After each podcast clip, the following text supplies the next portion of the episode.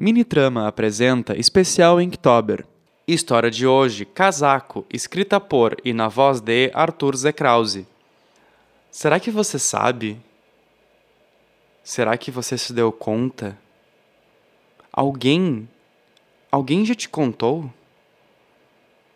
Como é ser amado de longe?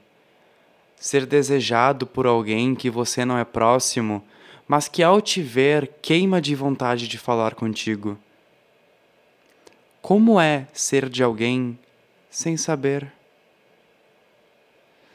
Todos estavam naquela festa.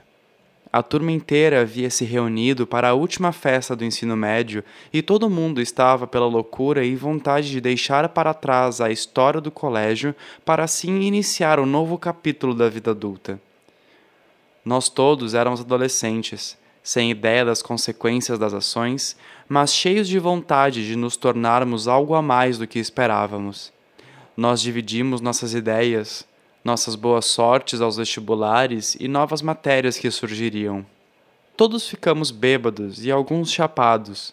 Assamos carnes, tomamos banho de piscina, jogamos vôlei e tiramos fotos com as nossas costas queimadas do sol.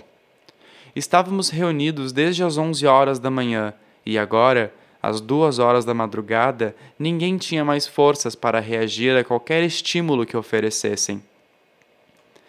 Você estava do lado de fora, próximo da piscina.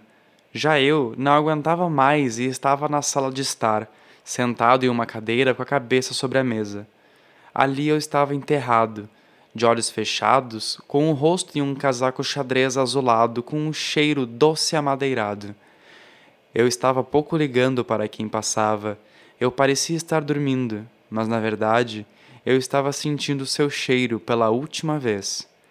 Eu sentia que não deveria estar fazendo isso, mas parecia tão normal que simplesmente continuei. Fiquei ali até meu celular vibrar anunciando que minha carona havia chegado. Quando levantei, peguei minha mochila e me dei conta que não havia mais pessoas ali comigo.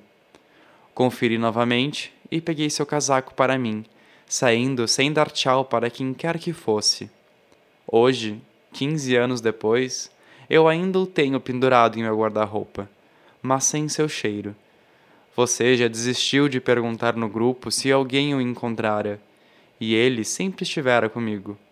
Assim como a lembrança daquele adolescente que você outrora foi.